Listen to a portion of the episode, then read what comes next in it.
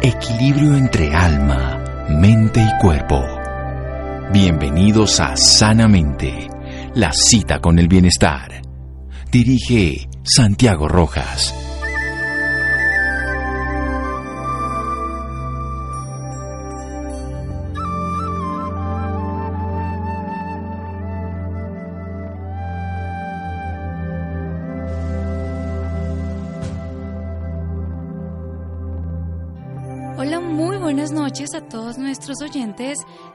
Ropero y como todos los viernes los estamos acompañando hoy para contarles sus historias de vida. Esta noche también nos acompaña Juan José Pérez. Juan José, buenas noches. Hola Laura, muy buenas noches para ti y para todos nuestros oyentes. Bienvenidos a Sanamente. Bueno, en la noche de hoy tenemos una historia de vida muy interesante, la cual quiere abrir conciencia hacia la donación de órganos. Nuestra invitada es una mujer que ha reconocido el dolor como una herramienta de crecimiento. Ella es Silvia Escobar, ella estudió historia del arte durante 23 años, se desempeñó en diferentes actividades en el campo del arte. La de mayor impacto fue la de academia como decana de la Facultad de Bellas Artes, formando futuras generaciones de artistas plásticos colombianos. En el 2011 la diagnostican con insuficiencia renal terminal y fue allí donde tomó la decisión de retirarse de las artes para dedicar tiempo a cuidarse de manera transformacional para sobrevivir. Silvia, muy buenas noches y bienvenida sanamente de Caracol Radio. Buenas noches, Laura, Juan José, ¿cómo están? Bueno, muy bien, Silvia. Para empezar, quisiera que nos hablara un poco más de usted. ¿Cómo recuerda su infancia? Gracias por la pregunta, porque para mí pensar en mi infancia me trae mucha alegría. Eh, compartí mucho tiempo con mi familia. Nosotros teníamos una finca en Fusagasugá, eh, a la que íbamos mucho. Entonces, eh, pues me hace recordar a toda mi familia, como esta unión. Y pues la delicia de estar en un sitio como un clima, como caliente y, haciendo como juegos de familia. ¿Y cuál, ¿Y cuál es el recuerdo más bonito que tiene de todo eso que nos cuenta? con mi abuela. Eh, mi abuela se llamaba Nona. Ella me enseñó a jugar cartas. Eh, a mí me encanta hoy en día todavía jugar cartas.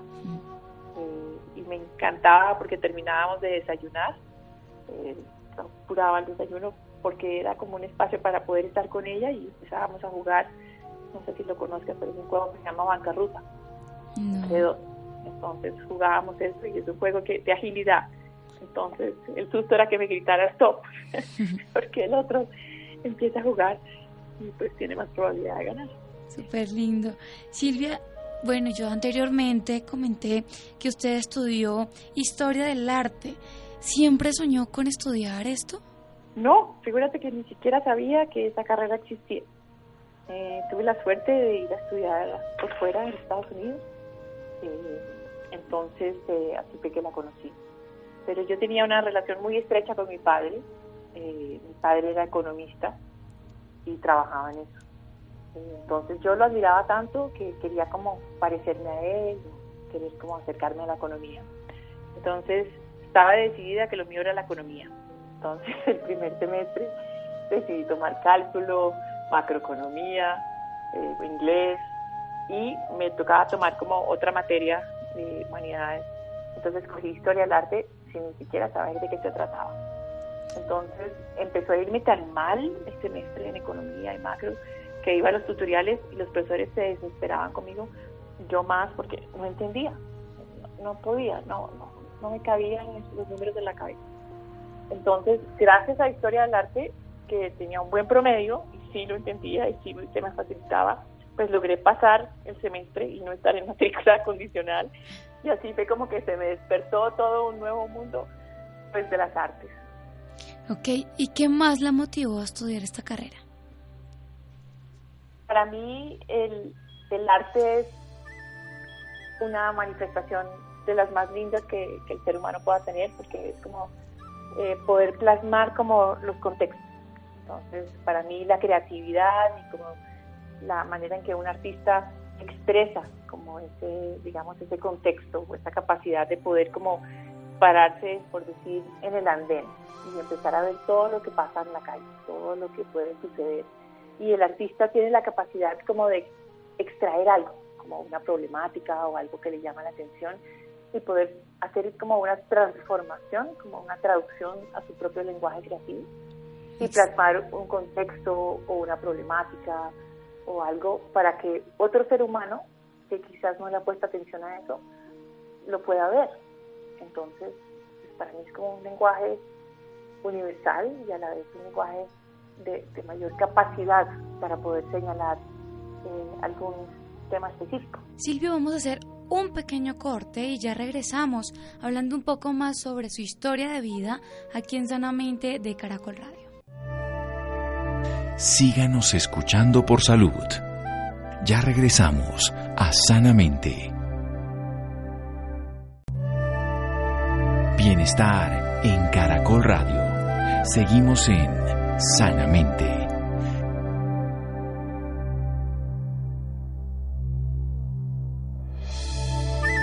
Continuamos en Sanamente de Caracol Radio hablando un poco más con Silvia Escobar, que nos abrió sus puertas para contarnos su historia de vida. Bueno Silvia, ahora cambiando un poco de tema y entrando en contexto, cuéntenos cómo era su vida antes de ser diagnosticada. Muy diferente, muy diferente estar uno con una condición, digamos, terminal a no tenerla. Eh, mi vida cambió. Yo diría que mi vida se, ha dividido como en dos momentos importantes.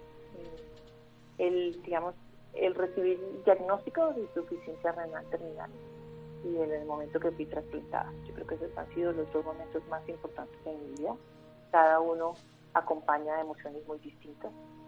Eh, respondiendo tu pregunta específicamente, para mí, mi vida antes de ser diagnosticada era una vida, que la puedo resumir, que no tenía restricciones era una vida donde quizás muchas cosas de las que hoy en día valoro, no las valoraba. Eh, era una vida donde yo asumía que todos los días iba a amanecer. Una vida donde podía darme el gusto de trasnochar, no hacer ejercicio, comer mal. Eh, no me cuidaba, o sea, como que la salud era algo que me acompañaba, entonces por lo tanto no tenía el valor que hoy en día tiene. Silvia, eh, sí. Pero cuéntenos un poco más sobre ese momento en que fue diagnosticada. ¿Qué pasó por su mente en ese momento? Ay, Juan José, ese momento es muy duro. Eh, es negación. Para empezar, a mí me dicen, yo tenía 44 años y me dicen que tengo eh, una enfermedad terminal y que no, no hay cura para tal. no hay una un tratamiento específico que pueda yo reversar mi condición, ni hay ningún medicamento que me permita a mí eh, prolongar mi vida si lo tomo. Sino la única opción es un trasplante de riñón. Ni siquiera sabía qué significaba eso o qué quería decir. Entonces, para empezar, es la confusión. ¿De qué me están hablando? ¿Qué es eso? Donación, trasplante entonces es entrar en un mundo donde todo es desconocido, todo es miedo, todo es oscuro, todo son preguntas. Eh, ya nada en mi vida es familiar. Vamos a empezar como, soy una persona pues, que estudié, trabajé en la academia, entonces para mí trabajar en una universidad y estudiar y aprender me gusta. Y creo que eso fue un gran aliado en ese momento porque me inquieta aprender, me inquietaba entender. Y ese fue como eh, algo que me ayudó muchísimo a poder sobrellevar las dificultades. Pero sin duda alguna fue un golpe bastante fuerte, pero ¿qué le decían los médicos en ese momento? O sea, ¿por qué fue diagnosticada con esta patología? Yo tengo eh, otra condición que es diabetes insulino dependiente, o diabetes tipo 1, y he tenido esa enfermedad por más de 25 años. Eh, y es una enfermedad pues que tiene unas repercusiones en la salud o en el cuerpo humano enormes. Hay problemas cardíacos, hay problemas eh, pues como la nefropatía, que tiene que ver con los riñones, o la, digamos, la parte de los nervios, las amputaciones, la ceguera. hay muchas condiciones que se desprenden de esta enfermedad. Eh, y creo que también hay una responsabilidad mía, no solamente por la duración de la enfermedad, sino también un mal manejo de la enfermedad que me llevó a tener la insuficiencia renal. O sea que fue la diabetes el, causante de la, de la insuficiencia renal. Sí, correcto. ¿Y la reacción de su familia cómo fue? ¿Qué pensaron pues sus padres? Bueno, usted comentaba que tenía que tiene tenía dos hijos pequeños en ese momento, estaban pequeños sus hijos. Sí, yo tenía 44 años, tengo dos hijos, Pedro, Juan y Emilia. Eh, estaban en el colegio, o sea, yo tenía muchos sueños, yo tenía muchas ganas de, de, vivir, entonces pues, es un momento donde yo no estaba preparada para morir. Eh, no podía dejar que tampoco ese momento se llenara de miedo y un momento de impotencia, porque tenía sueños y tenía muchas ganas como de poder cumplir muchas cosas con mis hijos. Entonces, pues la enfermedad llega como un gran golpe, sacude muchas cosas, eh, toca las vidas no solamente la mía, sino como tú dices, mi familia. Eh, entonces, pues todas las personas queridas estaban a mi lado, mis hermanos, mis padres, eh, mis hijos, eh, en ese mi esposo, mis amigos, todo el mundo se, se, ve afectado y cada uno me, me entregó absoluto amor, solidaridad y de ese amor que recibí incondicional a montones por cada uno, creo que fue la fuerza para que yo me, me fortaleciera y pudiera aceptar esta enfermedad. Sin duda alguna, usted tuvo un gran apoyo. Usted hace unos momentos nos hablaba acerca de, que cuando la diagnosticaron tuvo que restringirse de muchas cosas. ¿Cuáles fueron esas cosas que tuvo que dejar de lado? Eh, cuando uno tiene insuficiencia renal, eh, empecé a leer que el riñón hace mucho más que lo que de pronto se podría entender como lo principal el riñón no solamente filtra la sangre en, el cuerpo, entonces cuando uno filtra la sangre, como un colador, si uno lo quiere ver, empieza a, retirar una cantidad de toxinas y a limpiar las toxinas. Entonces, esa era una función que ya se veía, eh, digamos, eh, no, no la podía realizar. Entonces ya tenía un impedimento para poder limpiar mi cuerpo de la cantidad de toxinas que acumulo.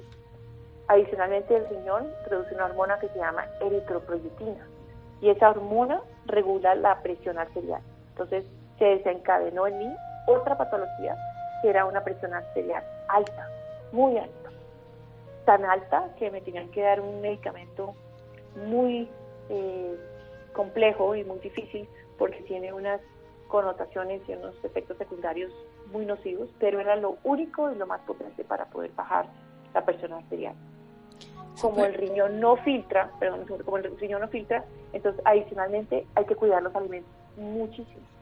Entonces el potasio y el fósforo son los dos principales elementos que están presentes en todos, todos los alimentos. Desde un tomate, un pan, una, unos garbanzos, arroz, leche, lo que tú quieras, o sea, todo había que controlar.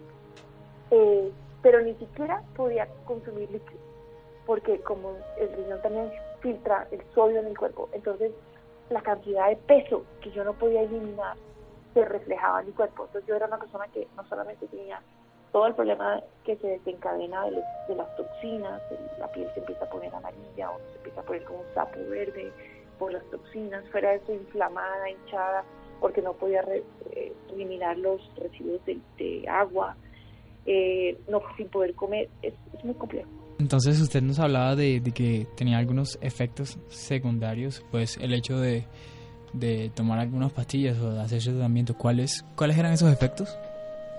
Pues, eh, pues los efectos secundarios tienen siempre que ver con el con restricciones, entonces eh, las restricciones tienen que ver en qué podía, cuánto podía comer, cuánto podía consumir, porciones muy reducidas, eh, todo me, digamos medido eh, cierto, una restricción enorme de qué sí, que no.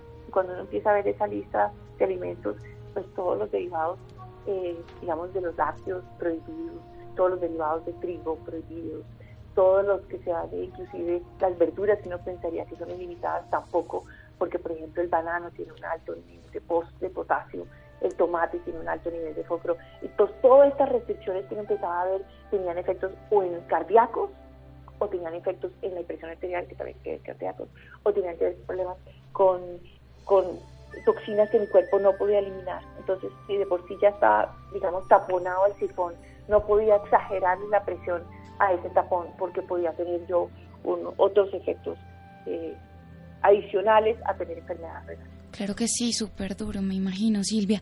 Silvia, bueno, a mí, devolviéndome un poquito, a mí me gustaría saber cómo tomó usted esta patología. ¿Usted la aceptó en el primer momento o cómo fue esa aceptación? No, no tenía la valentía para aceptarla fue un proceso.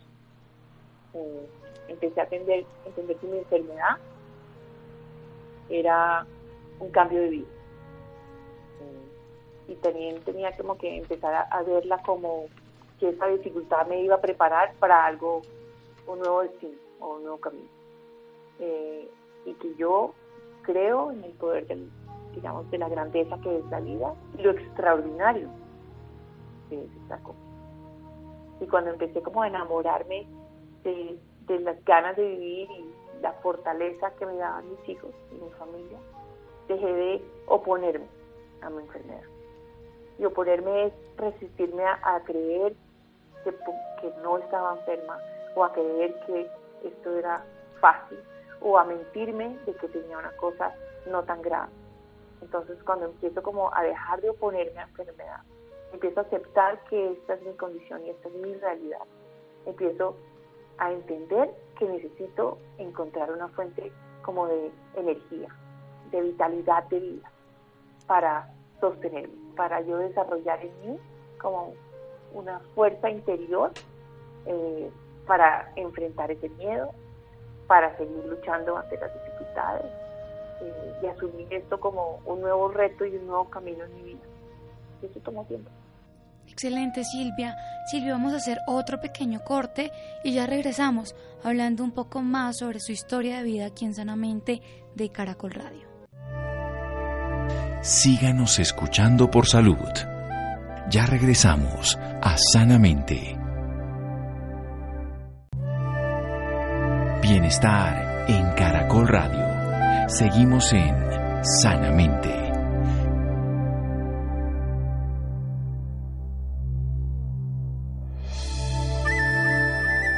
Continuamos en Sanamente de Caracol Radio hablando con Silvia Escobar, quien nos está contando su historia de vida.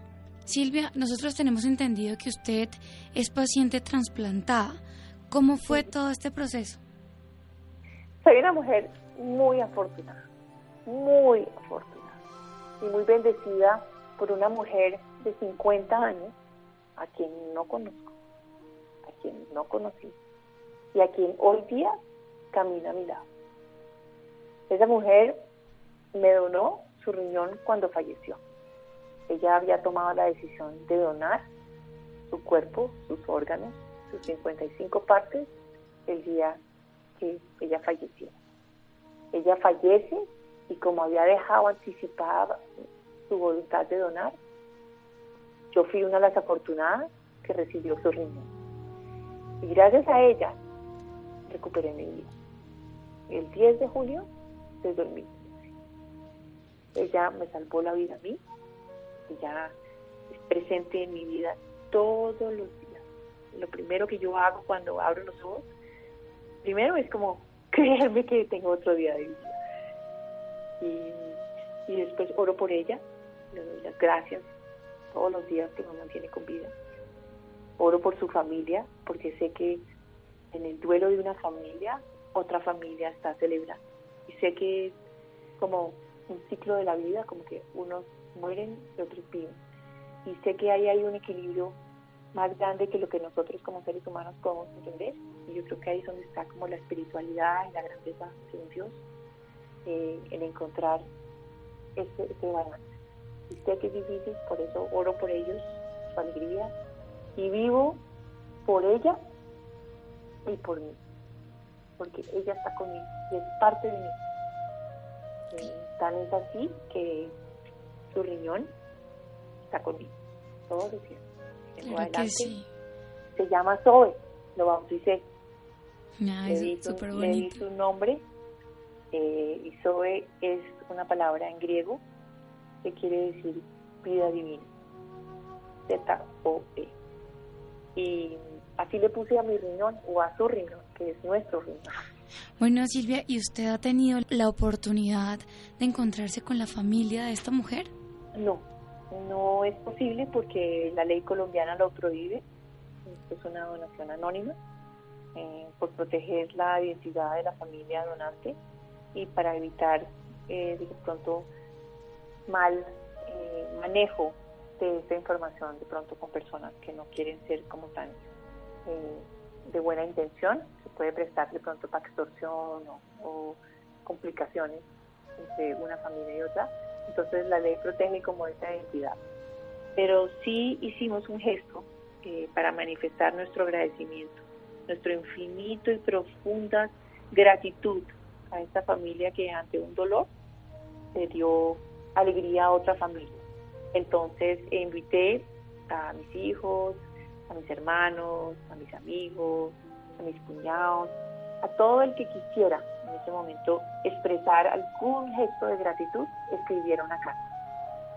Y, muchos, yo creo que casi todos lo hicimos, eh, y se las entregamos a la enfermera jefe de trasplantes en el hospital donde estaba, eh, que ella sí tiene contacto con las dos familias, y ella se los hizo llegar. Y, cada uno pues expresó a su manera su agradecimiento, y así nos comunicamos. Una excelente, sin duda alguna una excelente iniciativa y bueno, entendible el caso que usted no pueda saber quién fue la persona que, lo, que le donó su órgano. Silvia, cuéntenos, eh, ¿cuánto tiempo usted tuvo que esperar por, por la donación del órgano y cómo fue su reacción cuando le dan la noticia de que ya, ya, ya le podían donar? Demasiado. Yo ahí tengo mis, mis frustraciones, digámoslo así, con el Estado colombiano. Yo creo que el Estado colombiano, específicamente el Ministerio de Salud y el Instituto Nacional de Salud, que es el rector de trasplantes, podrían hacer un mejor esfuerzo en informar a la ciudadanía colombiana sobre lo que es la responsabilidad de nosotros los ciudadanos para que tomemos la decisión de donar en el momento de fallecer. Yo creo que ahí podría haber mayor eficiencia por parte del Estado en informar a la ciudadanía de, responsabilidad para que todos tomemos esta decisión. Entonces, eh, para mí, estuve tres años y medio en lista de espera por un trasplante. Eso quiere decir que cada día que yo estaba en lista era un día que se me complicaba más mi salud. Entonces, es una carrera en doble vía y sin fin, porque si yo estoy esperando cada día más, quiere decir que cada día estoy menos saludable y si estoy cada día más enferma, hay menos probabilidad que el día que me llegue el riñón no esté en condiciones para recibirlo, por lo tanto quizás no pueda soportar una cirugía tan compleja. Entonces no es favorable para un paciente permanecer en lista de espera porque su deterioro es eminente, es, tan, eh, tan evidente su desarrollo, su deterioro, que puede perder la oportunidad de, tener vida o de recibir vida. Entonces, a eso hay que sumarle, yo estuve dos años en diálisis eh, y además la insuficiencia renal eh, tiene unos estadios, entonces hay que llegar al estadio terminal en mi caso duró otros dos años, digamos, de estadio 4 a estadio 5, que se terminal, para poder entrar en lista. Entonces, es, es horrible porque uno está corriendo o caminando hacia un deterioro. Entonces, hay que estar cada vez más mal para poder recibir el trasplante. Entonces, cuando ya estás en un estado crítico, entras a lista. Y cuando entras a lista, no es que inmediatamente te llegue, tienes que esperar. Y como eso es un tema de compatibilidad de digamos, de, partes de ADN entre un ser humano y otro es tan complejo que las oportunidades que te llegue son milagrosas. Eso es un milagro. O sea, que usted pensaba lo peor mientras pasaban los días. Pues me angustiaba. Trataba de mantenerme con mucha fortaleza y, como te digo, llenándome de, sueños y del amor de mi familia, eh, siendo haciendo todo lo posible en mis manos de cuidar mi salud con las restricciones de la alimentación, cuidándola para no deteriorarme más, siendo muy juiciosa con mi tratamiento de diálisis diario. Yo tenía diálisis peritoneal, entonces era muy juiciosa con los horarios, me conectaba a mi máquina peritoneal 10 horas en la noche para poder eliminar todas esas toxinas y amanecer en un mejor estado. Y para mí la diálisis es un privilegio para los pacientes en diálisis porque es un tratamiento que nos permite estar con vida, eh, ayudarnos a eliminar la cantidad de toxinas mientras que nos llega a nuestro momento milagroso de vivir. Eh, otras patologías no lo tienen, pero no es el ideal. Silvia, yo quiero aprovechar este momento para que usted le hable un poco a nuestros oyentes sobre las dificultades que presenta Colombia en la donación de órganos. Gracias, gracias Laura.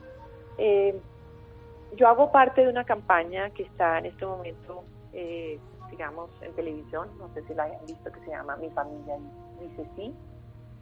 Eh, y Mi familia dice sí es una, es una campaña que grabamos con pacientes eh, trasplantados y pacientes o personas naturales que se oponen a la donación. Entonces, lo que nosotros quisimos es simplemente eh, sensibilizar a las personas que esta es una posibilidad de vida para quien muere, dar vida a otros y para los que estamos en lista de espera poder tener una esperanza de vida.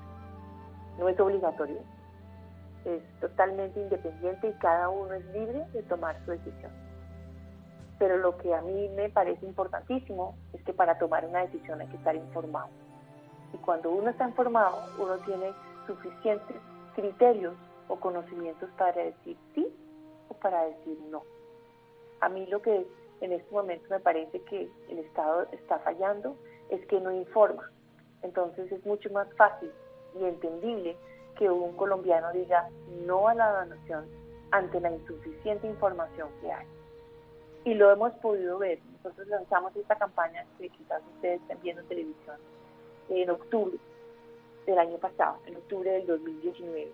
Y en esa campaña, en solo tres meses de esa campaña, en que ha salido al aire, que nosotros hemos podido tocar los corazones de muchos colombianos, una campaña en que simplemente cuenta la posibilidad de que los colombianos pueden expresar su voluntad positiva de donar, o sea, inscribirse en el Instituto Nacional de Salud, en la página del instituto para inscribirse. En el 2019, en solo eh, tres meses, nosotros hemos logrado triplicar el número de inscritos comparado a lo que se hizo el año pasado. O sea, la voluntad positiva aumentaron en tres meses lo que se había hecho todo el año pasado. Excelente. ¿Qué quiere decir? Que sí, los colombianos quieren donar. Yo estoy segura que todo colombiano es un ser humano sensible, es un ser humano que ha crecido con guerras, con dificultades, con agresiones. Y se le explica esta grandeza de seguir con vida y que puede salvar la vida de otros. Y que sí puede hacer una diferencia su vida en la vida de los demás. Yo estoy segura que no hay ningún colombiano que no apoye o que no sea incondicional a celebrar la vida, porque nos puede tocar en otro momento a nosotros y para mí eso es algo que el Estado debería asumir con mayor compromiso, que, es, que no es que los colombianos no donen, es que no se les ha informado a los colombianos lo suficiente para saber que la donación es una opción de vida.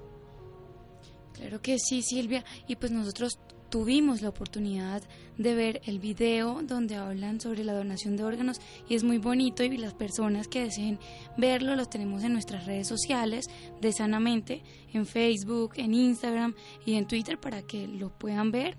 Bueno, y ya cerrando un poquito este tema de la donación de órganos, ¿qué consejo le da usted, Silvia, a nuestros oyentes frente a este tema? Yo, yo los invito a que entendamos que, que la ciencia ha avanzado nosotros los colombianos tenemos una, ya no es un programa experimental, nosotros desde los 60, hace 50 años lleva en Colombia practicándose el tema del trasplante mm, de órganos y de tejidos.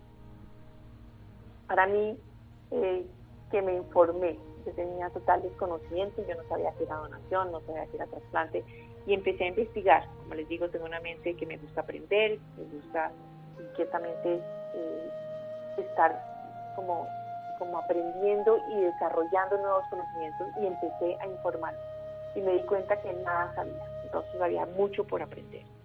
Hoy en día creo que tengo un manejo y una información que me permite a mí hablar con cierta, digamos, autoridad, porque también es un recipiente de, una donación, de que nosotros los colombianos, cada vez y toda la humanidad, pero quiero hablar solamente de mi país y, digamos, eh, digamos compañeros de, país, de ciudadanos que, compartimos una misma finalidad, porque en últimas los trasplantes se hacen es de los ciudadanos de ese país. Uno no puede ir a otro país a hacer un trasplante porque eso es lo que se llama tráfico de órganos. Entonces, por eso quiero hablar solamente de nosotros los colombianos para colombianos.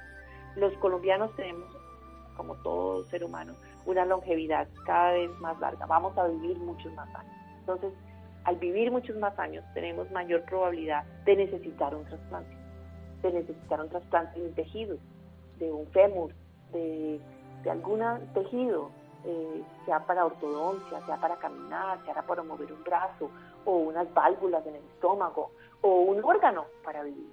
Entonces, creo que no estamos exentos de que a nosotros no nos pase. Podemos también eh, tener una condición patológica de un tumor, un cáncer. En algunas condiciones eso se puede evitar con un trasplante, con una voluntad de un colombiano diciendo sí a la donación y donando alguna parte del cuerpo cuando a él o a ella ya no le sirva, cuando no le sirva cuando vaya a haber un encierro. Y quiero dejar muy claro también de que ese cuerpo, esa persona, esa familia, puede tener la certeza de que ese cuerpo será tratado con la absoluta dignidad que merece esa persona. No hay ningún irrespeto a ese cuerpo.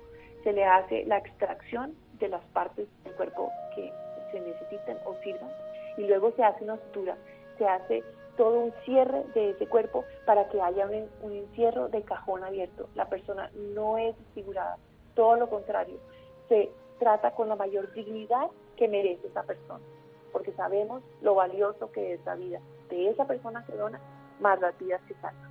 Entonces quiero darles la confianza de que es un proceso transparente, es un proceso que transforma vidas y es un proceso que celebra la vida.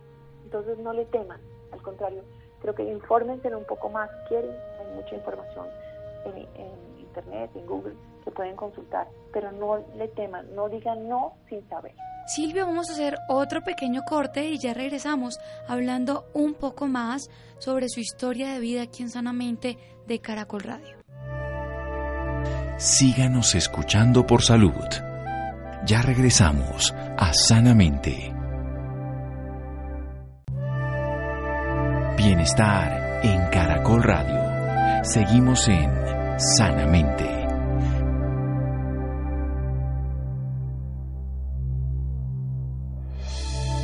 Continuamos en Sanamente de Caracol Radio hablando con Silvia Escobar, quien nos habló hace un momento sobre todo lo que tiene que ver con la donación de órganos en Colombia y ahora nos continúa hablando sobre las matemáticas del corazón. Nosotros también tenemos entendido que se dedicó a ser activista, pero ¿el arte no ha jugado un papel fundamental en su historia y en su recuperación? ¿No jugó un papel fundamental?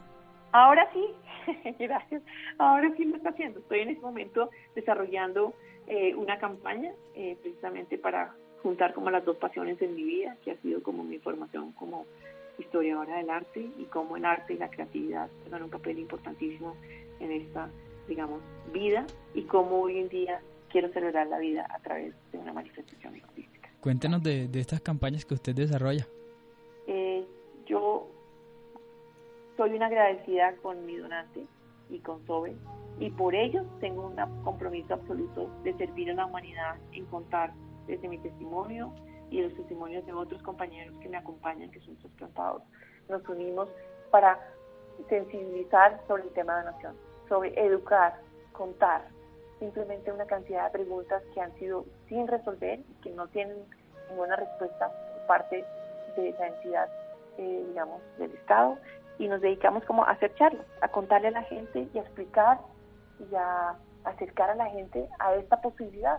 Y nos hemos encontrado con unas maravillosas respuestas de sí a la donación y eso nos llena de alegría porque sabemos que hay 2.800 personas en lista de espera esperando su milagro de vida y si no lo reciben, mueren. sabemos por estadísticas que en Colombia mueren alrededor de 130 personas al año porque no hubo una persona que donó que haya sido compatible con eso. Y ese es nuestro objetivo. Nosotros queremos llegar a que esa cifra de personas que mueren al año disminuya. No hay derecho que mueran 130 personas en lista, simplemente porque un colombiano decidió no donar. Y decidió no donar porque no sabía. Y eso es lo que queremos evitar.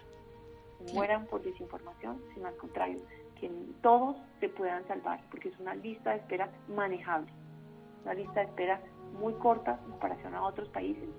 Y el país líder, que es España, eh, en el mundo para donación y trasplante de órganos, ese número de 2.800 es el número de trasplantes que realizan en un año. O sea, Colombia tiene una cifra de lista de espera de personas que es equivalente a lo que ellos realizan en un año. Y nosotros, en 10 años, no hemos podido manejar ese número. Eso para mí es inaceptable. Y por eso trabajo, para ayudar a que esas personas se salven. Excelente, Silvia. Bueno, y también tenemos entendido que trabaja con las matemáticas del corazón. Cuéntele a nuestros oyentes de qué se trata esto, a quiénes ayudan. Eso es bonito, ¿no? Las matemáticas del corazón. Sí. Eh, a, mí me encanta ese, término y es un término, digamos, una traducción en inglés que se llama heart math, que quiere decir lo mismo, matemáticas del corazón. Eh, y es porque em, este instituto que se llama el Heart Math Institute se ha dedicado a, estudiar las propiedades del corazón y ha comprobado científicamente que el corazón tiene su propia inteligencia. Y cuando las personas se conectan con esa vitalidad de vida que está en el corazón, eh, empiezan a trabajar un tema de disminuir los efectos tóxicos del estrés. Entonces sabemos que esos efectos tóxicos eh, tienen una repercusión en el cuerpo que con los niveles de ansiedad, con el agotamiento que las personas tienen, con el bajo rendimiento. Y lo que busca las matemáticas del corazón es una práctica y yo desarrollo un entrenamiento para que las personas puedan desarrollar la resiliencia. Y la resiliencia es la capacidad de que las personas tienen de recargar su vitalidad para poder tener un mejor estado de salud, poder pensar claramente bajo presión y poder tener lo que se llama un estado de balance interior se llama coherencia del corazón. Y cuando esas propiedades del corazón están en óptimo rendimiento, las personas empiezan a tener una mejor, eh, digamos, hábitos eh, de vida y mejor salud está comprobado que estos efectos tóxicos del estrés pues son muy dañinos y lo que queremos es transformar la vitalidad individual para que las personas puedan tener eh, pues como se dice una mayor eficiencia y poder tener un mejor eh, calidad de vida para que sean más sanas y puedan enfrentar los desafíos con mayor eficiencia desarrollando su resiliencia. Bueno, y su vida, Silvia, ¿cómo ha cambiado desde que es entrenador certificado en matemáticas del corazón? me, gracias por la pregunta porque para mí ha sido la mejor herramienta que he podido aprender. La practico diariamente. Eh, para mí es una herramienta muy sencilla que todo el mundo puede aprender y sí tiene unos efectos, digamos, científicamente comprobados y yo los he podido eh, ver en mí. Cómo puedo tener una mayor capacidad para sostener los desafíos en la vida, para poder llevar a cabo las circunstancias difíciles que me presentan y no ver el cambio como algo, eh, digamos, que me obstaculiza o algo al que tengo que resistirme, que fue lo que me pasó a mí, sino cómo ahora puedo yo empezar a aceptar y a poder trabajar en esos cambios para que pueda yo crecer eh, desde esas dificultades eh, para llevar una mejor calidad de vida y sobre todo con alegría, celebrando la alegría que es estar con vida, valorando la vida cada día más. Silvi, para finalizar, nos gustaría que le dejara un mensaje a todas las personas que nos escuchan en este momento. Eh, yo, yo les diría que el cambio es algo que no nos gusta, es algo que quizás nos gusta tener cerca lo conocido, lo que ya eh, hemos aprendido. Y yo diría que conectémonos con que el cambio, al contrario, el cambio nos permite a nosotros crecer, el cambio nos permite a nosotros intencionar y canalizar una energía hacia algo que va a producir una nueva experiencia en nosotros. Entonces conectémonos con la grandeza de vivir a través del cambio. Y que usemos el cambio como un trampolín de desarrollar en nosotros nuestras mejores capacidades. Y que de así podemos tener mejores relaciones con los demás, podemos tener un mayor valor de lo que es la vida y de la alegría que es estar en conexión con los seres queridos y apreciar eh, cómo nosotros también tenemos que tomar una acción, digamos, atenta a qué comemos, qué ejercicio hacemos, eh, cómo nos relacionamos con otros y cómo podemos estar de la mejor manera para nosotros. O sea, no demos nada por hecho. Tomemos conciencia eh, de las decisiones que, decisiones que tomamos todos los días, podemos tener la mejor calidad de vida.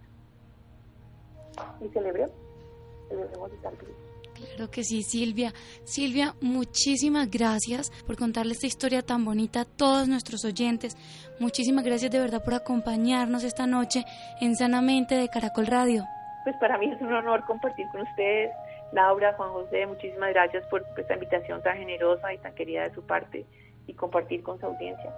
Y pues espero que para todos eh, haya sido un disfrute como fue para mí compartir con ustedes. Me siento muy honrada de estar con ustedes. Muchas gracias.